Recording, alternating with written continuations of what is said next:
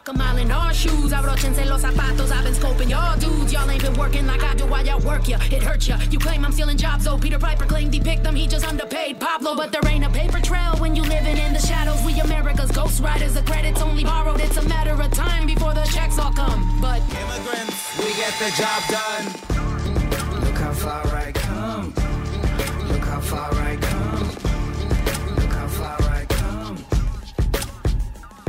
Buenos días. Buenos días. Buenos días a todos. Eh, mi nombre es Perla Llora y esto es No Me Digas, transmitiendo desde Kingston, Nueva York, en 107.9 FM y también en cualquier momento en nuestra página web radiokingston.org, radiokingston.org. ¿Cómo estás, Marta? Hola a todos, soy Marta Previa Llora. Muy bien, feliz, feliz de estar aquí contigo. Happy Sunday to everyone. If you're part of our English speaking audience, we're going to be switching to English about halfway through the show, so stick around. Yes. Y tenemos tanto de qué hablar. Este día ha pasado de todo. Ha Empezamos, de todo. la verdad que sí. Yo empiezo preparando el show a principio de semana y cuando llega el fin de semana digo, bueno, yo no puedo meter ya tanta material en una hora de show. Y nos ha pasado durante el show, empezamos, eh, eh, parece que sigue siendo 2020, como habíamos dicho, que las noticias del lunes ya son noticias demasiado viejas cuando llega la hora de hacer el... La semana no, no, eh, tiene demasiadas cosas, no da la información para la hora de show que tenemos. Es cierto. Y yo la verdad ya me quiero, yo me, yo qui- quiero, ya no quiero estar suscrita a este 2021. Con la primera semana ya tengo suficientes Ah, para tengo saber que no lo quiero. Oh my God, así es. Pero bueno, empecemos el show. ¿Qué tal si empezamos con nuestras noticias locales? Noticias locales.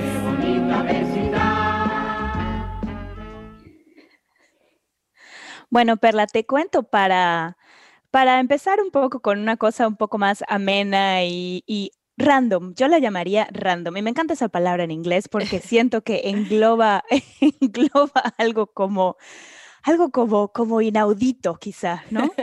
Y es el ataque de las ardillas asesinas.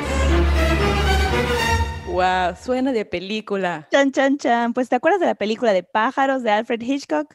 Sí. Algo así, pero versión ardillas y en Queens. Pues lo que pasó es que se han reportado varios ataques de eh, ardillas, o bueno, están en- debatiendo si son un grupo o es una sola ardilla que está loca, que ha perdido la cabeza, que están atacando a la gente en, el, en, en un barrio de Queens, que es Rego Park. Entonces, lo que sucedió es que una persona, Micheline Frederick, estaba, estaba en, eh, caminando por su vecindario normalmente cuando se le acerca este roedor y se le sube a la pierna y ella dice, bueno, ¿qué más puede pasar? No, es una ardillita. Bueno, pues la ardilla la ataca, la muerde y hay sangre por todos lados y después eh, que ella tuvo que ir al hospital, bueno, obviamente está bien, pero pues no esperaba que la ardilla la mordiera, la atacara, etcétera, y tuvo que recibir inyecciones contra la rabia. Eh, dice que después de eso han habido otros ataques y que la ardilla persigue a la gente. Entonces que ella vio a otra mujer corriendo siendo perseguida por una ardilla. Entonces Ey. la ardilla tiene aterrorizado al, al- al vecindario. Me encanta. Hay que traer esa ardilla aquí a Nueva York y hay que llevarla al mundo para que la gente por fin se quede en su casa. Si no, la ardilla les ataca. Pues esta ardilla de Queens, lo que yo creo que pasó es que fue a la fiesta de Año Nuevo que hicieron esos 300 de los que hablamos la semana pasada, se contagió de algo, así, se contagió de COVID y ahora está como loca, este, bordeando. Pero fíjate que es algo muy gracioso porque la gente, los turistas por lo general, o aquí en la ciudad de Nueva York, cuando no han vivido aquí mucho tiempo, ven a las ardillas como una curiosidad y las alimentan. Entonces las ardillas, las ardillas son neoyorquinas, déjame decirte, y están muy acostumbradas a que casi casi se te acercan y, hey, ¿tú qué? ¿Dónde, ¿dónde Sí. está mi nuez? Hey, ¿tú qué Sí. traes? ¿No? Y se te, Sí. se te suben encima. Si te descuidas y, les, y, y las, las te acercas, la ardilla se te sube encima. O sea, no tienen, no tienen temor de Dios. De verdad. Entonces, estas, pero nunca había escuchado que atacaran y mordieran. Entonces, para los que están ahí escuchándonos desde Rego Park, tengan cuidado y yo creo que Animal Control ya está em, ocupándose de la situación, pero así es, la ardilla asesina está aterrorizando al vecindario. A mí me parece perfecto, para que por fin la gente entienda que se tiene que... ¿Qué haces en el parque? Esa ardilla es la... ¿Qué haces en el parque? Quédate en tu casa. Y yo la comprendo, esa ardilla que ya perdió la cabeza, yo la comprendo, seguramente, seguramente tiene mucha presión en su árbol, con sus dos ardillitas bebé. Sus dos ardillitas bebés que no paran de decir, mamá, mamá, juega con nosotros. Sí. Me recuerda a los de Animaniacs. ¿Cómo se llamaba la, la tía ardilla de Animaniacs? ¿Te acuerdas ¿Cómo se de llamaba? este se me personaje? olvidó.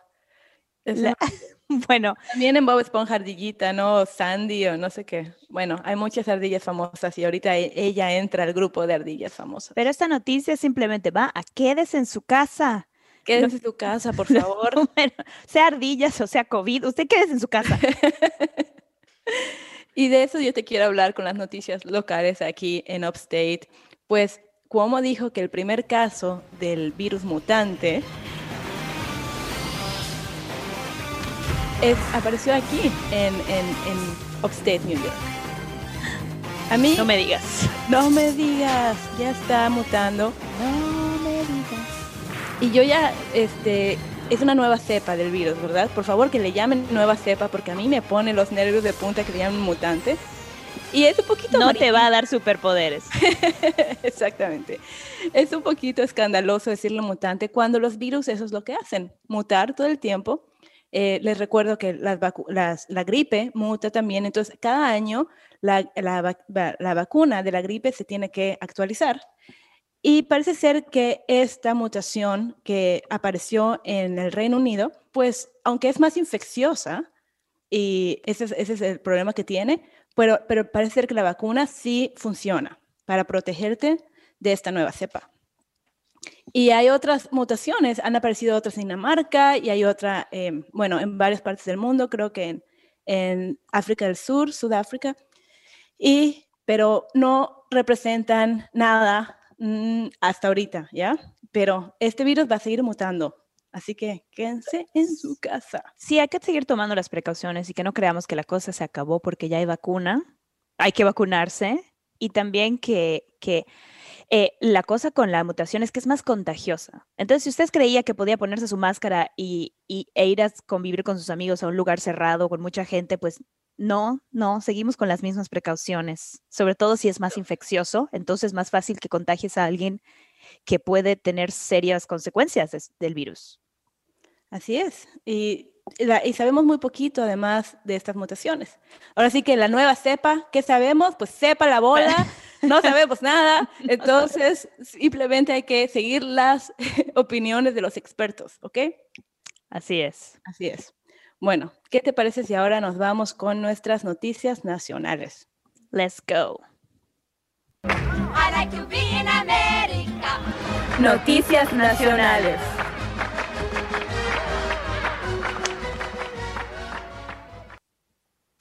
Marta, qué semana. Tuvimos una semana de tanta tensión.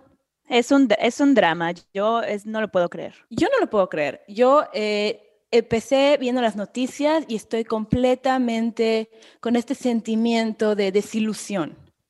Sí, sí, y de, y de traición y de, y de, y de que corazón roto, ya sabes, o sea, de, de sí, de, de, sen- de sentirme traicionada, bled down, ya sabes. Claro. Porque, como tú sabes, Kim Kardashian y Kanye West se van a separar. Se van a separar, es que no lo puedo creer, es que no he podido sobrevivir toda la semana con esto.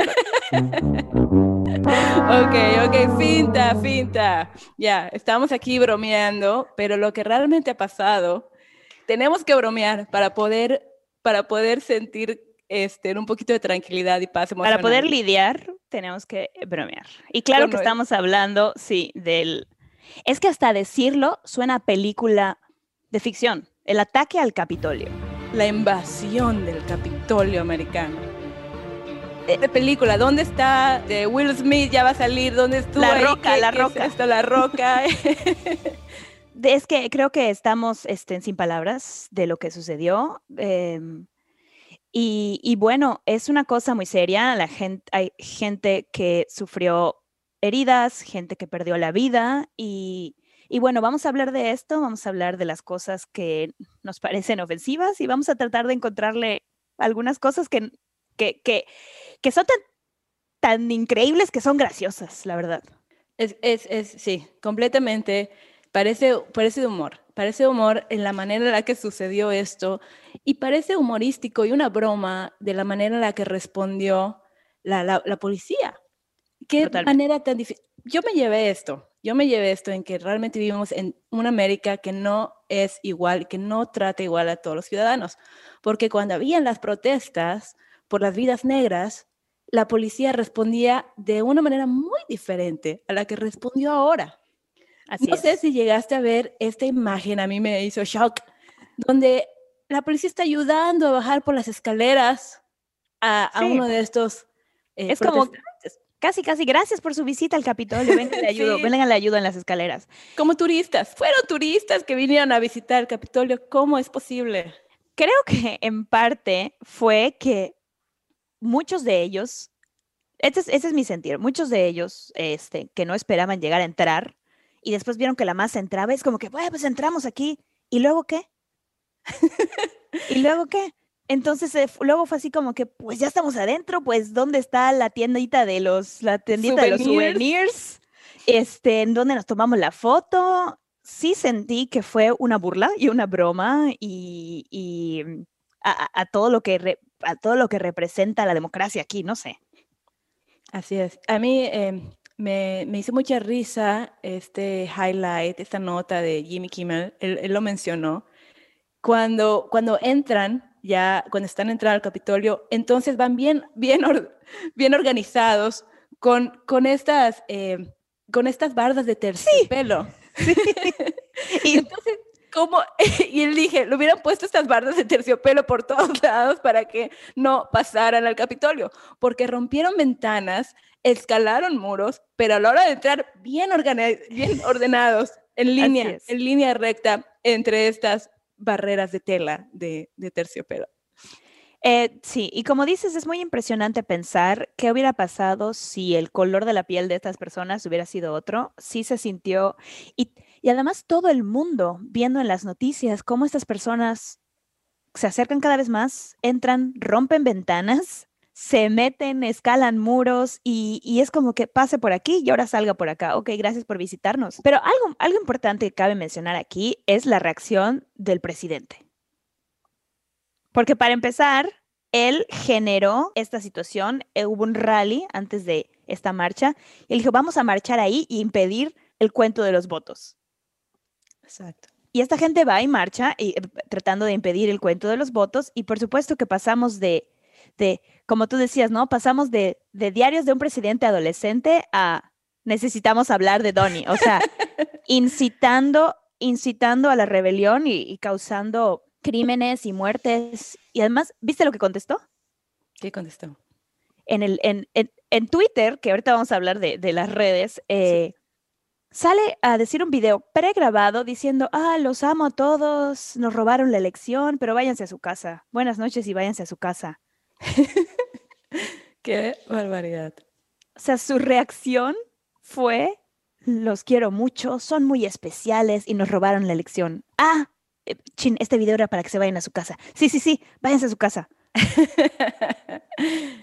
Está, está, está muy, está impresionante. Y como decíamos, desde un principio, no me digas, esta es la temporada final de un presidente adolescente. Y vamos a hablar de eso. Pues mira, todo empezó esta semana, antes de este super evento, las noticias y el Twitter, el social media, todos estábamos hablando de esta llamada de una hora que el presidente hizo al, al, al Senado para, para contar eh, los votos al- al- al- con el secretario de Estado. Estuvo una hora como adolescente que es. Imagínate la mamá de que ya, Donald, cuelga el teléfono. Así no, estuvo. mamá, estoy hablando con mis amigos que no me hacen caso. no me hace caso. Entonces, como adolescente, eh, haciendo una llamada de una hora, ¿ok? Y obviamente nosotros, bueno, no tenemos esa llamada, pero la recreamos y, y aquí, aquí les voy a, a pasar la llamada del presidente.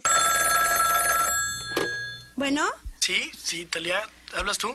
Sí, ¿quién habla? Eric, ¿cómo estás? Bien, ¿y tú?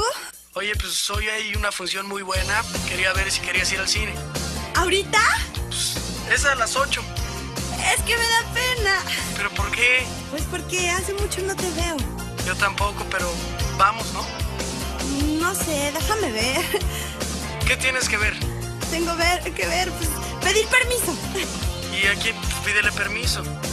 Es que ahorita no está mi mamá. Entonces, ¿me hablas o te hablo al rato? No, no, háblame al rato. Ok. Oye, pero no me cuelgues. ¿Por qué no? Porque quiero oír tu voz. Y así fue la llamada que hizo el presidente al secretario de Estado. ¿Cómo viste, Marta? ¿Sabes qué? Sí se me hace que hubo un momento en ese video de en ese video de Twitter, él debió haber dicho, él debió haber dicho, "Mi mamá me dijo que tengo que decirles a todos que se vayan a su casa, aunque yo lo que realmente quiero decir es que qué bueno que suspendieron el cuento de los votos." O sea, así es. Pero bueno, ¿qué pasó después? Sabemos que estuvo esta llamada de una hora y él estaba tratando de que este, detuvieran el conteo, que es un fraude, que se roban las elecciones. Así es. Bueno, pues obviamente el presidente adolescente tenía que tuitear y usar social media, pero no lo hizo de una manera ética. Entonces, pues lo castigaron. Así es. Twitter ha suspendido, primero eh, ha empezado, todo comenzó con que estaban esos pequeños, esas pequeñas notificaciones que decían que el tweet del presidente, el tweet del presidente, eh, tiene información que no es verídica y que entonces este tweet no se puede retuitear, no se puede retuitear, no se puede compartir, ¿no? Entonces es como, es como, ¿qué? y después es la que se ha eliminado este tweet porque promueve la desinformación y ahora de plano está bloqueado de todas las redes sociales. De todas. El presidente. El presidente eh, de Facebook hasta que termine como presidente. Ya luego puede regresar. Entonces, time out, time out, hay que darle un break para que piense en sus actos, ¿ok? Que esté en su cuarto, esperemos que esté en su cuarto pensando en lo que ha hecho. Y lo que sucedió entonces es que alebrestó a sus amigos, ¿no? A sus amigos eh, losers, alebrestó a sus amigos losers para marchar, pero a la hora que llegaron y, y sí le hicieron caso, pues los se voltea y los desconoce. La gente, muchas de las personas que marcharon al Capitolio ahora se sienten traicionadas cuando cuando les dijo que, que no, que se tenían que ir a sus casas. Y sus amigos populares en el Senado, o sea, como en el clímax de la película, lo desconocieron. Así es. Todos, todos. Y a mí me molesta que les haya tenido que llegar a, a, la puerta de su casa el conflicto para que la gente, para que los del Senado digan, ay, sí, ¿saben qué? Mejor no vamos a seguir echándole fuego a esto de que la elección fue robada, porque ya nuestras vidas fueron amenazadas. ¿Qué importa todo el país? Ahora que nuestras vidas fueron amenazadas, si es cierto, desconocemos a, a, a Donnie. Como en todas las películas de adolescentes y en las novelas de adolescentes, porque él estaba como presionando por social media, me acuerdo a Mike Pence, oye, si Mike Pence dice, muy clarito ¿eh? ahí en su Twitter, Mike Pence, es, es up to you, de ti depende, tú puedes llamar fraude. Y Mike Pence, que siempre había sido el brazo derecho y de, del presidente, como en todas las películas, se queda así como que esto es demasiado, ya, ya no puedo hacer esto. Y, y él lanzó un comunicado que decía, no, yo no tengo el poder para hacer esto y esto es la democracia bueno. Y así es. Ese es el momento. Es que es tan, es que es tan de guion, pero además de, de un guion cliché. El momento en el bueno. que. Ni siquiera bueno. El momento en el que el segundo, ¿no? El, el, el compinche que, que, ha estado ayudando, pero es, sí es como que tiene un poquito de conciencia, se voltea y le dice, no más. Y todos ahí los populares, pues no más, pues ya no lo vamos a permitir. Y se queda el malo del, el malo del cuento, se queda ahí solo y además lo bloquean de las redes sociales. qué, qué cosa. A mí me molesta mucho lo del Twitter, Perla. Lo, yo ya, ya, lo vengo diciendo desde varias semanas, pero el hecho de que en, en, las, en los noticieros tengan que decir, el presidente tuiteó y el canciller de no sé dónde le tuiteó de respuesta y, y Boris Johnson en, en Inglaterra, o sea, ¿por qué por Twitter? Es que no lo entiendo. O sea, de verdad me afecta que Twitter ya se haya vuelto un canal de comunicación oficial para los políticos del mundo. Twitter, Twitter. Sí, sí, ¿dónde está, dónde está la, el sentido común, verdad? Como que antes era como que un com comunicado presidencial. Y ahorita es como que el Twitter, que ya lo bloquearon, no, es que está buenísimo. Está buenísima esta, es. esta novela. Está- Está- a, mí, sí. a mí me recordó una novela. So, aquí tenemos el soundtrack. Aunque no escucho, ya estoy lejos de aquí. Cierro ojos y ya estoy pensando en ti. Y soy rebelde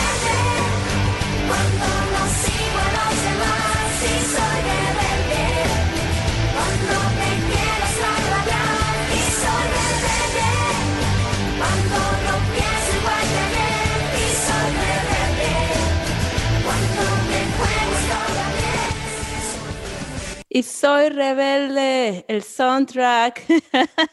Perfecto. Para el presidente de los Estados Unidos. Oye, me encanta esa línea de cuando no pienso igual que ayer. Porque ayer es ese, eh, vamos a tomar el Capitolio. Y hoy es, eh, no, váyanse a su casa. Me dijo mi mamá que les tengo que decir que se vayan a su casa.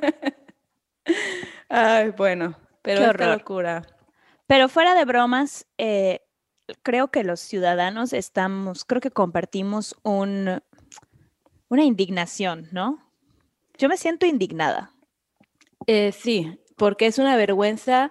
Hay que recordar que este suceso se transmitió en casi que en vivo, ¿verdad? El, el miércoles pasado a nivel mundial.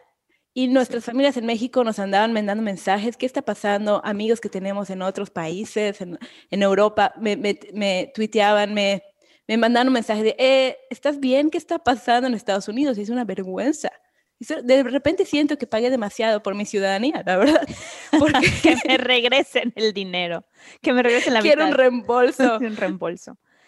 Y sí, y es que yo sentí, a veces creo que hay una pequeña, como hay una pequeña desconexión, porque, bueno, yo llevo viviendo acá cinco años y lo considero, considero este ahora mi hogar, pero sí hay una pequeña desconexión, pues porque yo soy mexicana, crecí en México, ¿no? Y algunas cosas como que todavía no siento como que mi país, y, y, me llamó la atención cómo me sentí tan indignada, sobre todo en el momento que en vivo la policía está ayudando a estas personas a salir y, y vi un tweet muy importante que, un tweet, una, un, en las redes sociales nuevamente, pero una persona decía, como defendiendo el movimiento Black Lives Matter, decía, no queremos que les disparen a estas personas por lo que hicieron. Lo que no queremos es que, que, que a nosotros nos disparen. O sea, no estamos pidiendo que a ellos los traten como nos tratan a nosotros.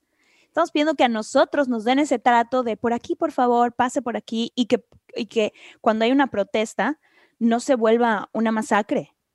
Claro. El privilegio, ¿no? O sea, la persona que salía cargando un podium, saludando a las cámaras, como que conscientes de que a mí no me va a pasar nada. Sentándose en las sillas oficiales, revisando las cosas de los senadores. Y, y- y- y todo eso en televisión nacional, mundial. Es que no hay palabras, es que, es que si lo hubieras escrito y lo pones en un guion, la gente iba a decir, "Ah, esta cosa. qué churro, qué churro. Qué churro. Sentaste y lo escribiste así sin pensar. Es la realidad. En fin.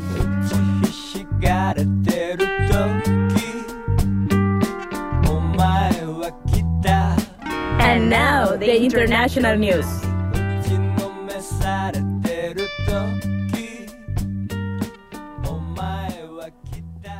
Hello, hello. We're back. We're back.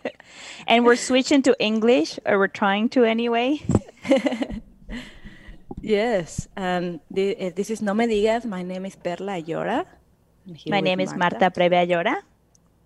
We're so happy today. Well, we have all kind of feelings today, but we have some happy feelings because we have an amazing guest today.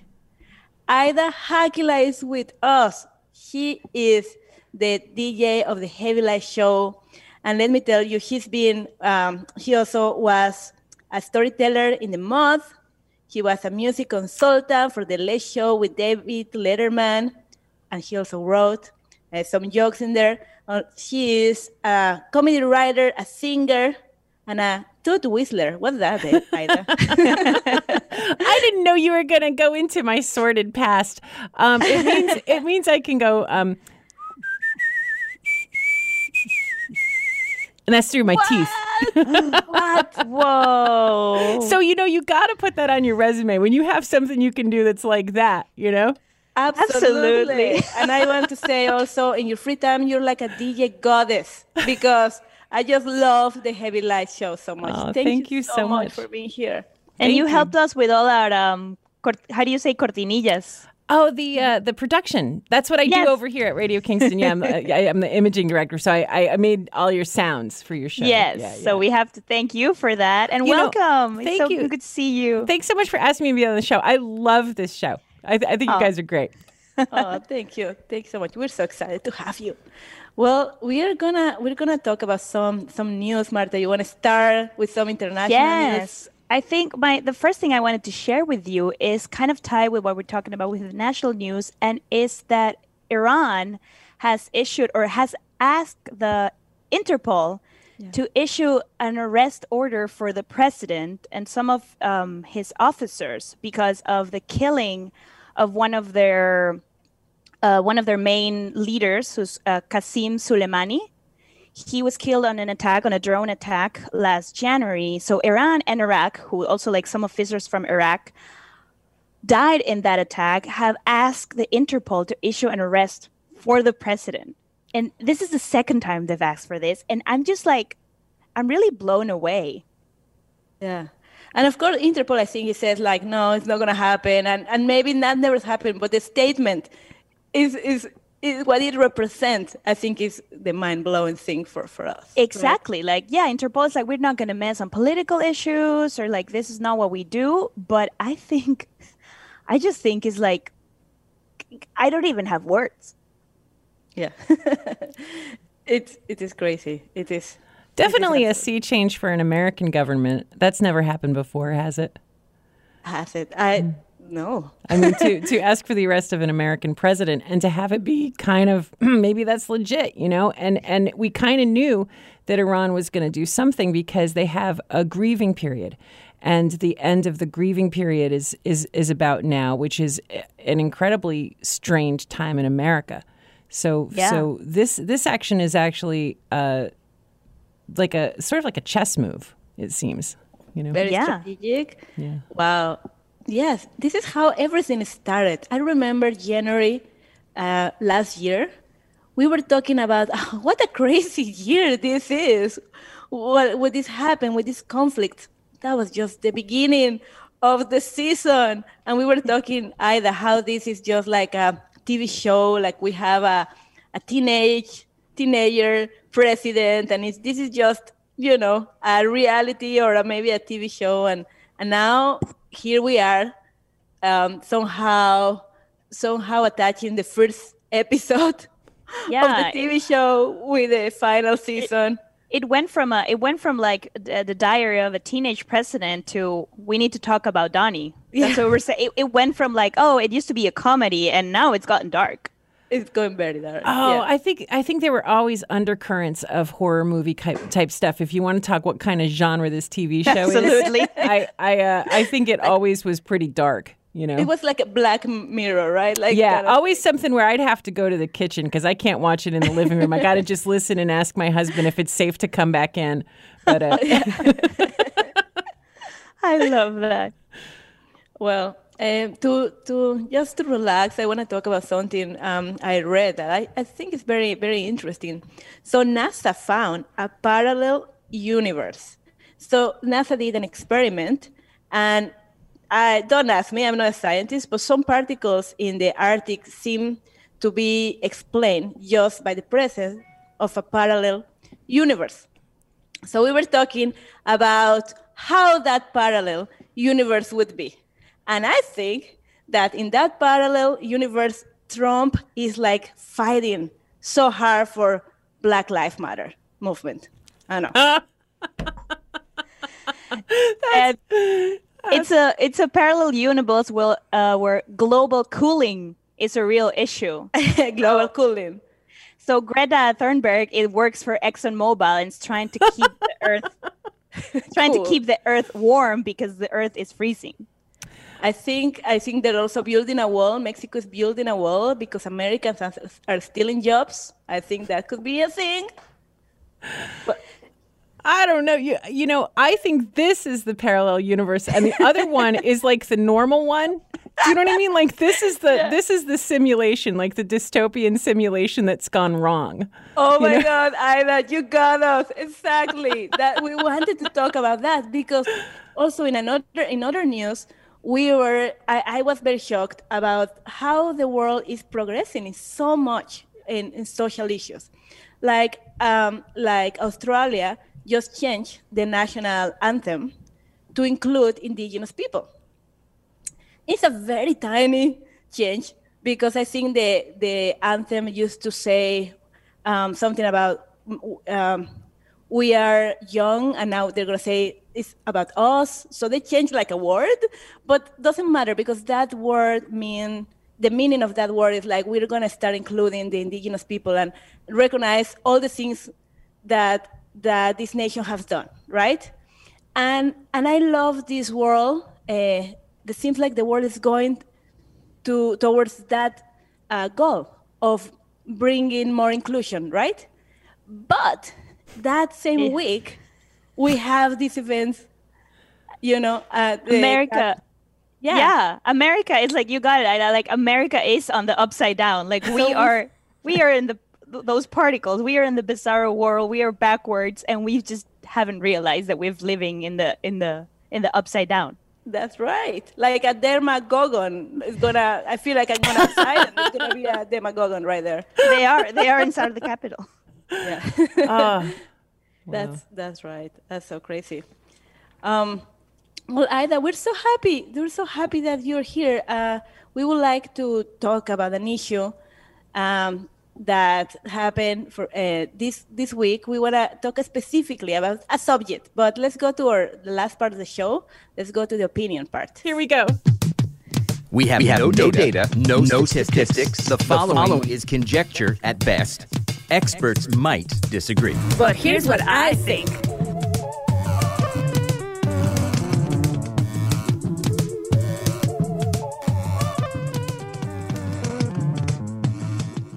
Ida, I love this introduction. I absolutely love it. Every time I hear it, I'm just like, yes. So thank you so much for it. Thank you. So, uh, yeah, a couple days ago, I was reading a very interesting book. Okay, I'm gonna confess, I was not reading. I was wasting my time in social media. when I saw a meme, I saw a meme, and that make me that meme makes me cringe a little bit. Uh, because it was a very elaborated illustration of the Capitol uh, rioters.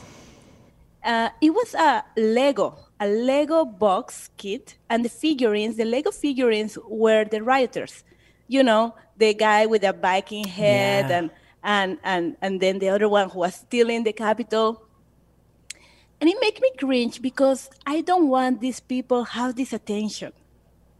I don't want Right. artists uh, making art with these people who obviously wanted attention because I don't think this guy, the Viking hat guy, didn't want it. He dressed for the occasion, right? And now I feel like it's gonna be immortal. Listen, I can guarantee that next year, half of the Halloween parties, half of the costumes are gonna be this guy. You know, people are gonna be dressed like this guy. Yeah, the QAnon shaman. Exactly. Yeah. Exactly. Yeah. Yes. So, and then I thought, well, I'm a comedian. I share memes. It's just a meme. Like, so I would love to to have your opinion about what do you think about these issues? Is there a spectrum? Where to draw the line? What about the ethics of an artist? I love the fact that you, you know, so so so Perla sent me a text with that image of the Lego with the Viking man on the Lego set, and I thought this is such a great subject because it's it's actually it's actually really deep, you know, and I think there's so much that goes into it, you know. And one thing that I thought of, and I don't know if you guys remember this, but back when it was like the O.J. Simpson thing.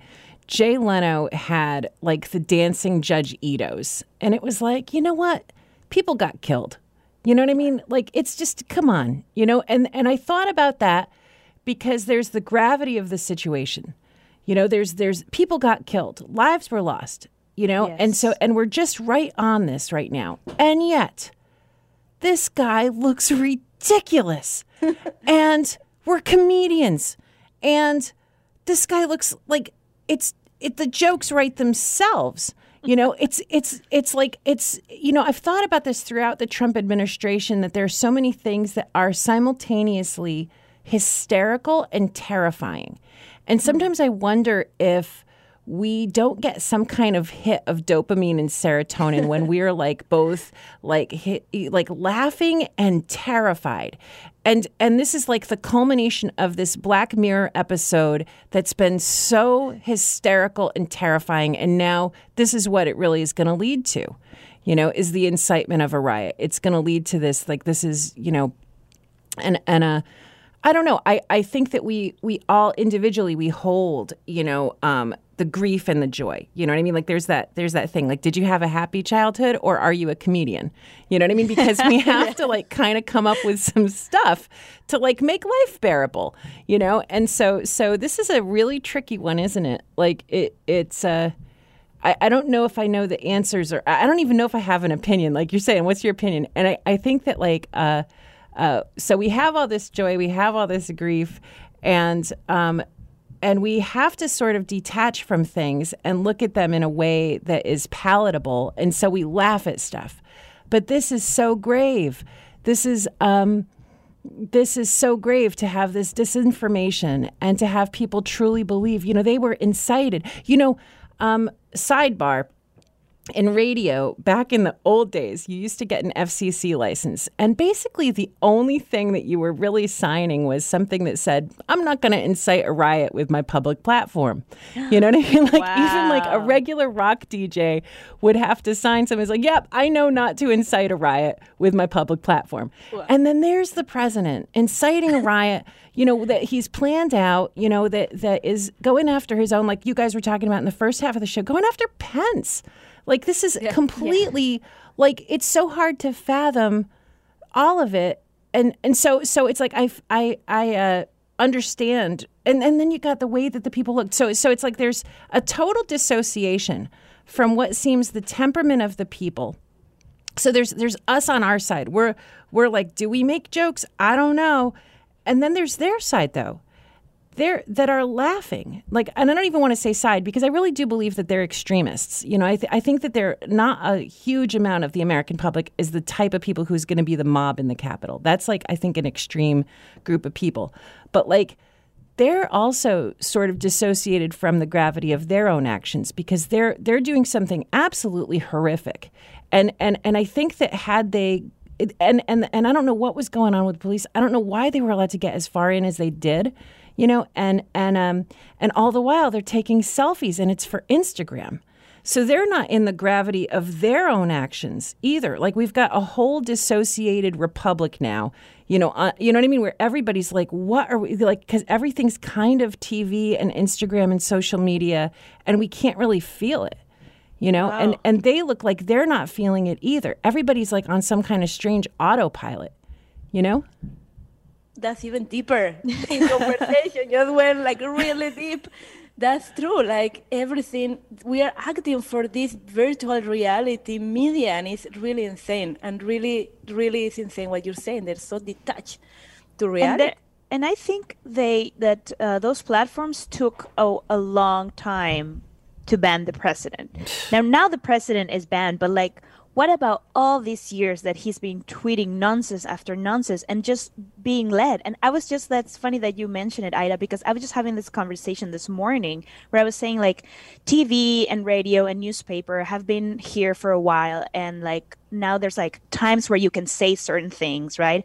And like uh, rules that you follow and like a, a degree of censure, censura, mm-hmm. cens- censorship. Censorship. Mm-hmm well, like you self censorship, you know, like right. like like yeah. the the you know the common good, the commons. Like this is the commons. Exactly, like things that you that you know you, the children are listening, children are watching, and stuff like that, right? But social media is not like that, and it's like a wild horse going like, and it has even more of a platform, even more people reaching more people, because now an individual can can um, can tweet anything post anything and that can that can like become viral. So it's like very scary for me that the fact that that those platforms exist and that people are living for that. Like you said like oh we're taking selfies because we want to show on instagram that we were inside a capital. and it's like what are you like you're committing a crime and you're documenting it for your social media platform. It's insane. It's insane, and I wonder about the ethics. That's where are we gonna where are we gonna draw the line for this this media and social media? Because I saw when I saw the the meme, I saw it's just a meme. It's just a meme. We share it in on social media, but I wonder if we are uh, not considering the sometimes the effects in reality in a real world when we share things like right like so so so you know the word that comes to me is enabling you know that we're like we're all like you know by by clicking on it by by you know just just what does it do when it's almost like they've got a logo and we're all captivated with the logo we're all captivated with this viking guy you know what I mean? Like like he's he's captivating and he's disgusting. His tattoos are Nazi tattoos. This is like the, there's there's a gravity, and um, you know I I think that it's been a lot of us. Like I had a friend who has a phrase freebasing the news. You know, like we cannot look away from this. It's like drugs, like some kind of drug. Like we're just captivated and we can't look away. But there's inside of it, there's a gravity and there's a horror uh, to to to this man and to these actions and to uh, the the revulsion that they kind of bring up. And everybody who's looking at it is has their own. You know, I was thinking about um, for your show, and and uh, and I think you touched upon it in the first hour.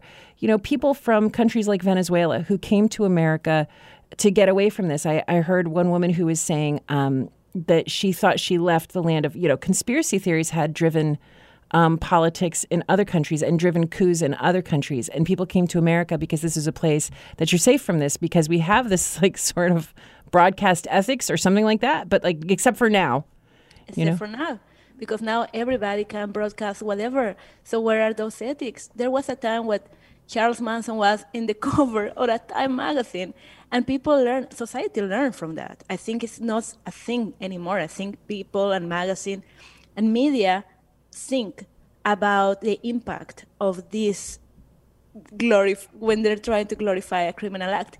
But now that we all are broadcasters, where are the ethics? And and also at the same time as a as a as a artist, I wanna talk about this issue with my art. Like right, like you maybe that person who draw the Lego figurines, he's a designer and, and a comic designer and, and he wants to just express himself through his art but sometimes i wonder like if if we artists we should pay attention to these ethics and, and just very consciously decided i'm not going to talk about this subject because this affects the reality I think it does like what what we were talking about what with the memes, especially with the memes that, that that they get created like that, so many, like so fast and so easy to share. I do think that's my opinion, right?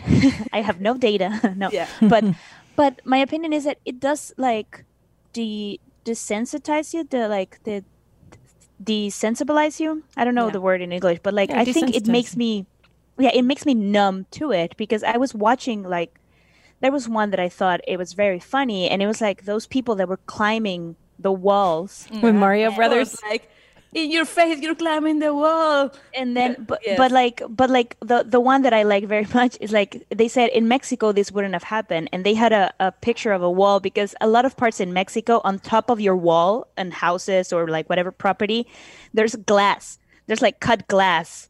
And that's like like a very cultural image of how walls are in Mexico. So the joke was this wouldn't have happened in Mexico because there's glass on top of those walls. Like nobody would have climbed. And I thought that was very funny.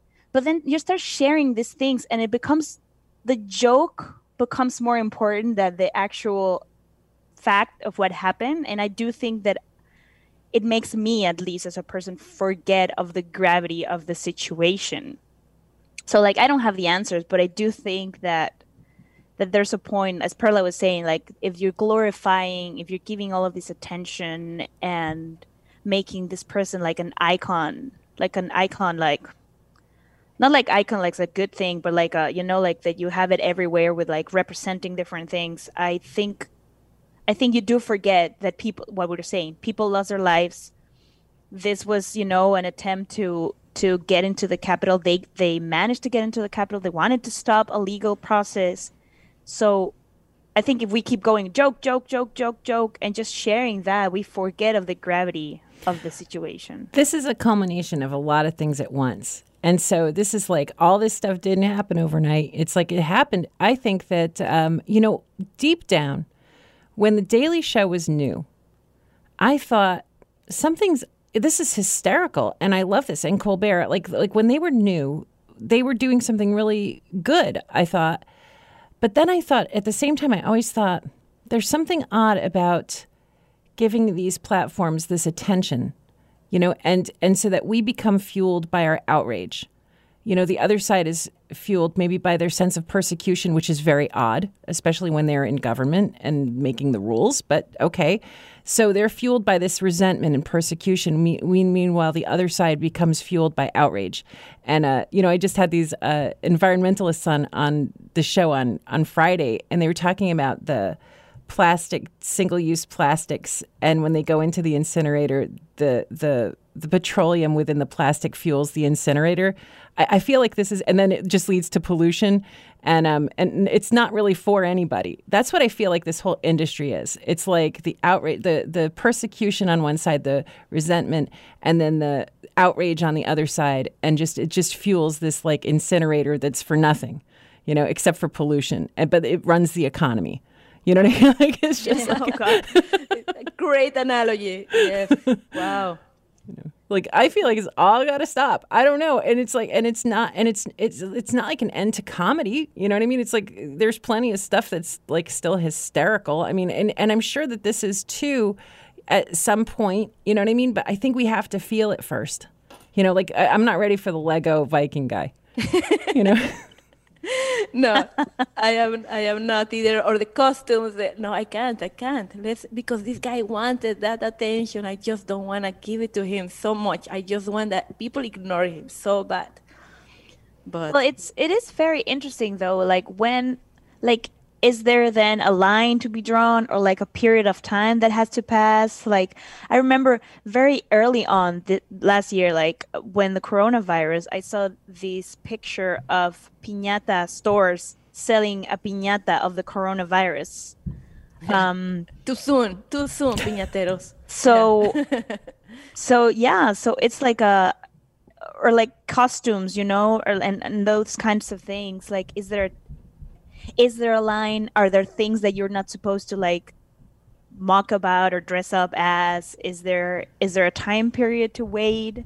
I don't, you know, i i who knows, right? Because there are no, there are no guardians of decency, and and also, but but going back to what makes you be a comedian, well, it's because you need to get some objective distance, especially with satire. Like you need to get some objective distance from those things that are overwhelming, and sometimes even maybe even unspeakable. Like you need to somehow process things in a way that makes them, you know, you can make a trauma so much more easy to live through if you can, you know, look at look at um, the history of, uh, you know, like look at Brazil in the early '70s, and the artists were all exiled, and they came up with like the best music. They came up with music that, you know, still I think influences people. You know, it's it's um you know, every time that there's something like that, like the arts and the culture and, and the comedy, the satire, like the stuff gets pretty good, you know, like music this last year was incredible, you know, so, so yeah, I'm, I'm really not sure about the decency thing, but I think people are definitely inspired. Yeah. so many artists, so many comedians definitely have an impact. Impact, a real impact, more than a moment of fun. They have an impact on people's percep- perception. Like uh, in remember, Marta, in Mexico, we have this uh, uh, comic and illustrator who criticized the church. I don't remember his name. It's very famous. Marta, you know who Caton? Germán Dehesa? No. Caton? No. May- No, Maybe, Cat- yeah, I think it's Caton. Okay. Uh, but uh, yeah, So this started like a joke as a satire, but he really make a point. One one of the first person who actually talk about what ha- what's happening in, at the church, and I I'm I'm, lis- I'm listening to this audiobook about Lenny Bruce, who I think he, he was also very right in America. yeah. He was like always saying the reality in, in a joke, joking. He was a stand-up comedian, but he was like really He blazed the trail. Yes. So ah, it's so hard. It's so hard to know um, where where is the the ethical way for an artist, and, and these subjects are so difficult. I think I think it's it's just gonna come back to individual people. You know, you're gonna make what you feel comfortable with that speaks to you, and probably things will be completely ridiculous for a while. You know, with memes. you know, like there was there was you know when you were talking about people scaling the wall, there was a meme with um they ran the Mario Brothers music, do Right. do do do do do do, and it was like all right, you know. Yeah. I think, you know, I would feel comfortable with the joking if I felt personally, if I felt that the consequences, like the people that are making the laws and making sure that people pay for their actions, were actually doing it. You know what I mean? Like, so th- to me, these people committed a crime, right? If I felt that when crimes are being committed and all of that, that all of that was being taken care of by the lawmakers, by the police, by whatever, so then the artists can like do their art and joke. Th- Am I making any sense? Like if if the law part, the consequence part, that part of society was was actually working, then I would feel comfortable with like I'm gonna make these jokes because I know that people that are doing something wrong are paying for or like you know dealing with the consequences. But it doesn't feel like that. You know, and then and then, but then there's people like Trevor Noah, where um, you know we're, you know, no, the people are not doing their job, but then you've got somebody who's explaining it in a way that we can kind of understand with a perspective because he's from South Africa and he's been in, you know, uh, places where the, law, the lawless lands. You know, Yeah, he, he yeah. knows he knows, um, and I think that that's it's sometimes that perspective can actually also inspire change. Absolutely. Absolutely.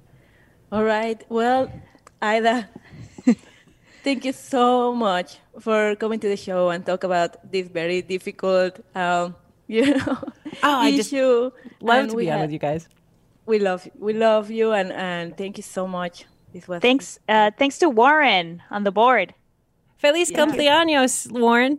Feliz cumpleaños. Thank you, guys. And also, um, Feliz cumpleaños uh, to Perla.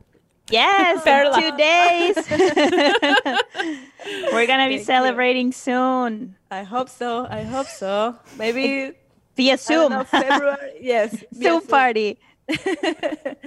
Thank you. Thank you so much, Ida. And yeah, well, I think time is over for us. Si se mueve todo el piso, ponte liso, bailar el apocalipso.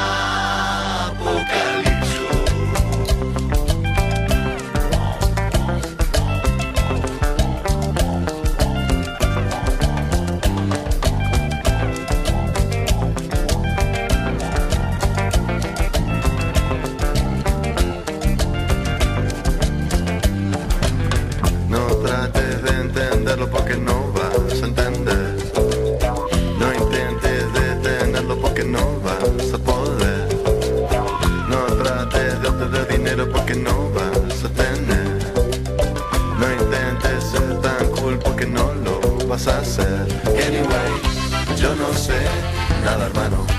Anyway, no sabes, damos mano. Eso me dijo. No te hagas el rebelde si te gustan los verdes. Y no te hagas el solitario si te gusta con varios. No vengas con eso, mucho de los suyos son tuyos.